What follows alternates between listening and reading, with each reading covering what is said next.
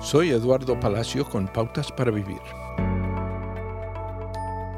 La mayoría de nosotros estamos en lo correcto cuando decimos que odiarnos unos a otros está mal.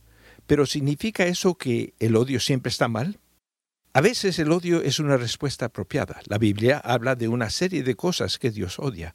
Isaías nos dice, yo, el Señor, amo la justicia, pero odio el robo y la iniquidad. En el libro bíblico de Amós, Dios dijo que odiaba las fiestas religiosas de los israelitas.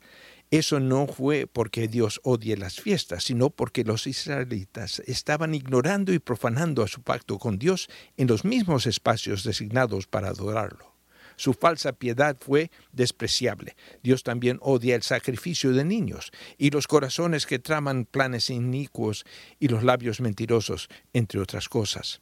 Luego leemos en Proverbios que temer al Señor es odiar el mar. Temer a Dios no es necesariamente una cuestión de tener miedo a Dios. Dios es misericordioso y perdona, incluso a aquellos que hacen lo que Dios odia. Temer a Dios significa obedecerle por amor. Parte de amar a nuestro Dios es resistir el pecado que Dios odia. Es absolutamente apropiado que odiemos el sacrificio de niños, por ejemplo. Ser indiferentes a lo que Dios llama mal demuestra que nuestro amor a Dios es casual. Debemos discernir con cuidado, pero hay momentos en que el odio es una reacción apropiada de parte de los que aman a Dios. Acaba de escuchar a Eduardo Palacio con Pautas para Vivir, un ministerio de Guidelines International.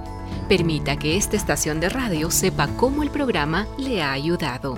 Acompáñenos en la próxima emisión de Pautas para Vivir. Gracias por su sintonía.